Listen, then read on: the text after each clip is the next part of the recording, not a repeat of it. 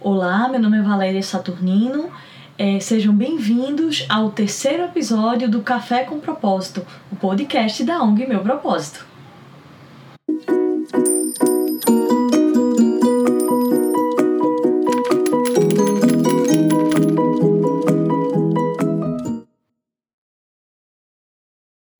Olá, meu nome é Odilon Saturnino e, juntamente com Valéria Saturnino, nós somos membros da ONG Meu Propósito e estaremos mostrando para você o primeiro passo para que você possa controlar o seu orçamento e planejar o seu futuro. Então, nós estaremos tratando dos conteúdos de orçamento, planejamento e ferramentas de controle que possam auxiliar neste orçamento e planejamento financeiro pessoal e familiar.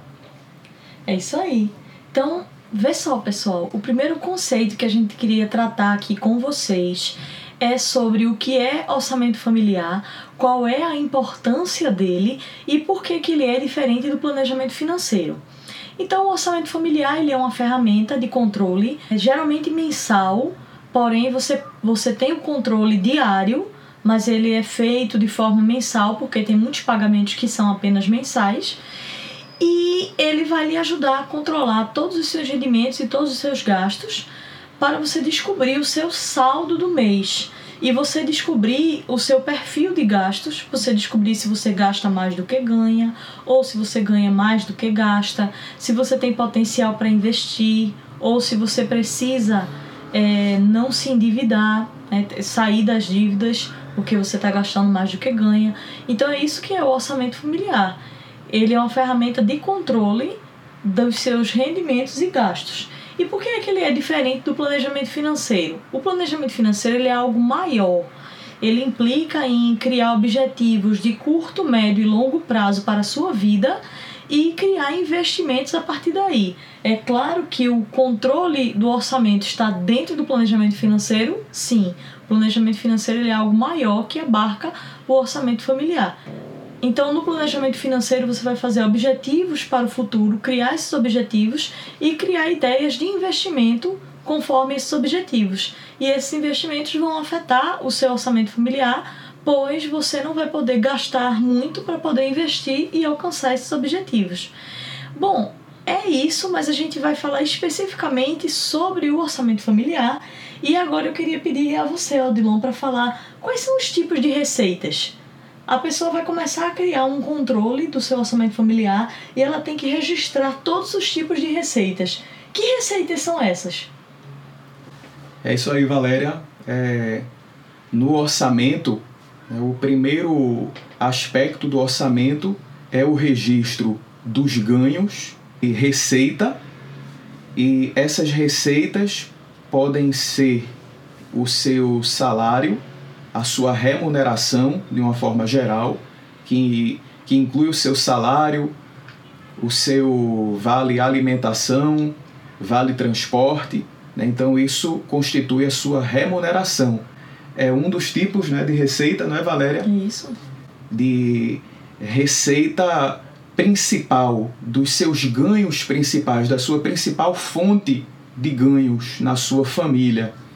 Mas você também pode ter outras entradas de dinheiro que podem ser ganhos extras, trabalho extra que você venha a realizar, uma revenda de produto, uma consultoria, uma restituição de imposto de renda, por exemplo, que você tenha, uma doação. Então, todos os seus ganhos precisam ser registrados para que você possa saber de onde veio a sua fonte de renda.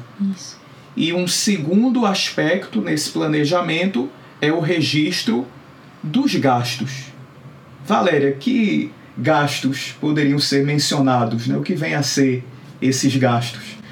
Bom, os gastos eles são diversos desde gastos mensais até gastos diários. Geralmente os gastos eles podem ser classificados em muitas categorias conforme as necessidades. Então, por exemplo, na categoria habitação você gasta com aluguel ou então com financiamento do imóvel, com IPTU, água, luz, condomínio. É, já em saúde você pode gastar com plano de saúde, medicamentos, consulta, dentista. É, na parte de cuidado com os filhos, você pode gastar aí material escolar, mensalidade da escola. Ainda tem a questão da alimentação, que é uma parte que gera muitos gastos extras, pequenos gastos que as pessoas muitas vezes não anotam e depois não sabem para onde foi o dinheiro. Então, aquele cafezinho que tomou no fim da tarde em algum lugar, ou aquele lanche que comprou no ônibus, e aí o dinheiro vai embora. Aí existe também gastos com transporte, que tanto pode ser ônibus, Uber, ou pode ser a parcela de financiamento de um carro, e aí implica em gasolina, IPVA. Então são diversos os gastos. Existe ah. também o gasto com o lazer, né? que é muito comum também de serem pequenos gastos e consequentemente não, não entrar no orçamento depois não sabe para onde foi o dinheiro. Então é ir para o cinema, é, ir para um passeio que tem que se pagar alguma taxa. E também existem as compras, né? Então, desde a, a compra de uma roupa, de um sapato, até a compra de um computador, de um celular, que você parcela no cartão e não se pode colocar como categoria de despesas cartão de crédito, não, porque o cartão é uma forma de pagamento. Tudo isso tem que ser classificado, por exemplo, restaurante e alimentação, aí celular, é, computador são eletrônicos, aí roupas é moda, é, itens de beleza, de maquiagem é moda e beleza, então você pode classificar aí os diversos gastos. São, são inúmeros, então é você realmente registrar e criar aquelas categorias que mais lhe atendam. Isso. E o registro dos ganhos e o registro dos gastos nessas categorias que nós mencionamos exemplos, categorizar os seus ganhos e gastos e chegar a um fator muito importante nesse orçamento, que é o saldo. O saldo representa a diferença entre os seus ganhos e os seus gastos. Então, essa diferença precisa ser positiva. Muitas vezes nós pensamos que os cálculos financeiros são cálculos difíceis, complexos, mas esse primeiro cálculo é muito simples, é uma subtração. Ganhos menos gastos. Será que o seu, o meu, o nosso está positivo ou negativo. Se ele estiver positivo, você está em equilíbrio financeiro, mas o que será que você faz com esse saldo positivo? No Brasil é cultural. Sobrou dinheiro, eu vou gastar. É cultural isso aqui. E a gente precisa mudar isso. Se a gente quer realizar sonhos, a gente precisa investir. Então o que a gente mais precisa pensar é em ter esse saldo positivo que ele seja o maior possível para investir, para realizar sonhos. Mas também o saldo pode dar negativo. E o que significa um saldo negativo? O saldo negativo, minha gente, significa que provavelmente você está se endividando. Porque se você gasta mais do que o que você ganha, você tem que pagar tudo aquilo que você gasta então você está se endividando. Endividar implica em utilizar o cheque especial da conta corrente, em pagar o mínimo do cartão de crédito, porque vai comprando tudo no cartão de crédito e paga só o mínimo. Em pedir empréstimos, empréstimo consignado, qualquer tipo de financiamento. Então, mostra quando você gasta mais do que ganha, esse saldo fica negativo e ele mostra que provavelmente você é uma pessoa endividada. Talvez aquele mês tenha dado negativo e você não é uma pessoa endividada, foi só aquele mês. Mas se constantemente isso acontece, provavelmente você é uma pessoa endividada. E se for o caso, não precisa se desesperar, achar que você não será capaz de fazer o seu orçamento familiar. Sempre você pode. E essa é uma razão para que você faça. Se você estiver nessa situação de endividamento, de precisar de empréstimos. Então, o caminho é a renegociação das suas dívidas, de você transformar uma dívida de, como você mencionou, né, Valéria, cheque especial, de você estar pagando o mínimo do cartão de crédito em uma dívida renegociada com a instituição financeira. Você transformar um cheque especial num, num empréstimo pessoal. Você transformar uma taxa de, digamos, 300% ao ano em uma taxa de 80% ao ano. Uma taxa de 12, 13% ao mês em uma taxa de 5% ao mês. Então, há essa possibilidade. As instituições financeiras estão interessadas em fazer essa renegociação com você. Então você pode, até pela internet mesmo, não é, Valéria? Buscar essa, essa renegociação. essa renegociação. O que é que a gente pode falar mais a respeito disso? Buscando trocar dívidas caras por dívidas baratas e o mais importante, mudar o estilo de vida, mudar o padrão de vida, porque se fizer essa renegociação de dívidas e continuar com o mesmo padrão, vai continuar gastando mais do que o que ganha. Então, provavelmente teremos outros, outros podcasts sobre dívidas e sobre consumo consciente, onde vai ser falado sobre isso, que é necessário mudar o estilo de vida. É necessário mudar a forma de viver para poder conseguir gastar menos do que o que ganha. Então, é, são assuntos que dariam para desenvolver muito mais do que o que a gente consegue pincelar aqui. E, e aí, minha gente, eu preciso de ferramentas para controlar o meu orçamento. Se você quer controlar o seu orçamento, você arruma qualquer jeito de controlar. Mas aqui nós vamos dar dicas para você controlar o seu orçamento financeiro, o seu orçamento familiar, através das ferramentas. Quais são as ferramentas? Basicamente são três, não é isso, Adilon? Isso. Planilha, o aplicativo e a caderneta, que está um tanto em desuso devido ao uso das tecnologias, mas quem não for adepto das tecnologias pode utilizar a caderneta. Então vamos começar falando sobre a planilha. Uhum. Como seria uma planilha? Uma planilha ela tem a possibilidade de personalizar, não é isso? Isso.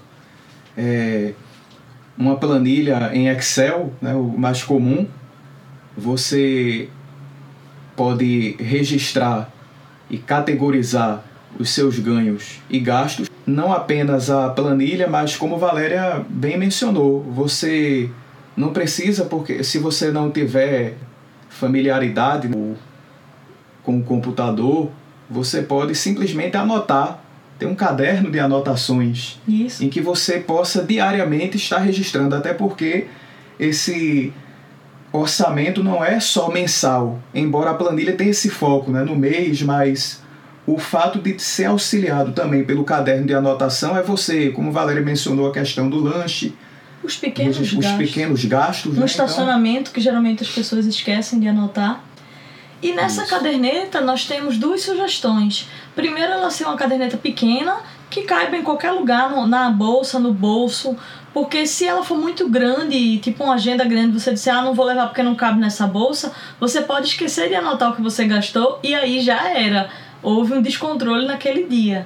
Então, o primeiro ponto. E depois, uma ideia boa é utilizar a caneta azul e vermelha: azul para receitas, vermelha para despesas.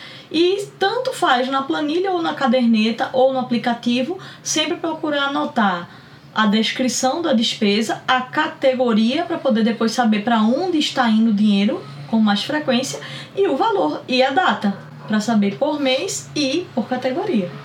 Isso, e nesse ponto, até mesmo o banco em que você tem conta, quando você estiver registrando os gastos do cartão, por exemplo, ele mesmo pode categorizar o próprio aplicativo do banco, né, o Internet Banking. É, você pode estar ali identificando, você prestar atenção nos extratos, né? Sempre pedir as notas e organizando em alguma pasta essas notas, os gastos com combustível, né, por exemplo. Isso. É, de nunca deixar de pedir a nota, porque você vai ali registrando toda semana, ou dependendo da frequência com que você abastece, os gastos também com passagem. Né? Então, você está sempre prestando atenção também nesses outros, nessas outras ferramentas, o próprio boleto. Né? Então, Isso. que outros? É, se você é adepto de novas tecnologias, alguns bancos, não são todos, tá? Já tem os aplicativos de finanças pessoais dentro deles. Você já consegue controlar as suas finanças pessoais dentro do aplicativo. Então ele puxa tudo que for de cartão de crédito e débito que tiver naquela conta e apenas os gastos à vista que você teria que registrar como avulso. E ele tem espaço para isso. Agora existem outros aplicativos. A exemplo do Minhas Economias e do Guia Bolso são dois aplicativos ótimos. Um diferencial do Guia Bolso é que ele, ele consegue consultar os seus extratos mediante a informação da senha de consulta, claro, mas ele é todo criptografado. E ele consegue consultar todos os seus extratos de todas as suas contas e puxar para um local só. Então ele mesmo puxa dados de cartão de crédito. Se você tiver 3, 4, 5 contas, ele puxa tudo para um lugar só e ele já cria os gráficos de tudo, da, de uma conta única. E aí ele categoriza por conta própria, mas você pode ir lá e ajeitar, porque muitas vezes ele não categoriza correto, e a partir do mês seguinte ele já vai, como um sistema inteligente, né? Ele já vai categorizando corretamente. Então, se você é uma pessoa que é bancarizada, que significa ser uma pessoa bancarizada, que usa mais cartão de crédito e débito e pagamentos via internet banking do que o dinheiro à vista, os aplicativos são muito bons, porque ele facilita muito a sua vida. E nós, ao mencionarmos né, alguns desses aplicativos, não estamos sendo né, patrocinados, mas é o que nós utilizamos, Conhecemos. o que nós conhecemos, né, por já termos utilizado. Então é por isso que nós estamos indicando a, A vocês. a você. Também tem o Minhas Economias, ele permite que você tire foto dos gastos, isso é incrível, porque muitas vezes você não tem tempo de fazer um registro, mas você pode entrar no aplicativo e tirar uma foto da nota fiscal e depois ajeitar o registro. Então é, é bem interessante. Você mesmo cria suas categorias, tem uma parte lá de calculadora de sonhos, que você pode incluir quais são os seus sonhos e ele vai dizer quanto você precisa poupar por mês para poder alcançar aquele sonho. Então são ferramentas bem interessantes que se você fosse fazer a planilha ou a caderneta, você teria trabalho por conta própria para fazer tudo isso. Várias contas, vários cálculos que o próprio aplicativo já faz para você. Isso. E um aspecto fundamental nesse seu orçamento, com o auxílio dessas ferramentas, é, como Valéria mencionou, né, de você ter um saldo positivo, mas há um costume de gastar né, o que sobrou. Que tal você. Que tal já fazer parte do seu orçamento, entre os gastos, o que você pode aplicar? Então não precisa aplicar o que sobrou. Realmente, o que sobrou pode ser para você é, desfrutar de, alguma, de algum bem que você queira, depois de você já ter Investido. aplicado, investido. né? Então, Coloque os seus objetivos de investimento como, como se fosse uma despesa e priorize isso na sua vida, porque são os seus sonhos que vão ser realizados.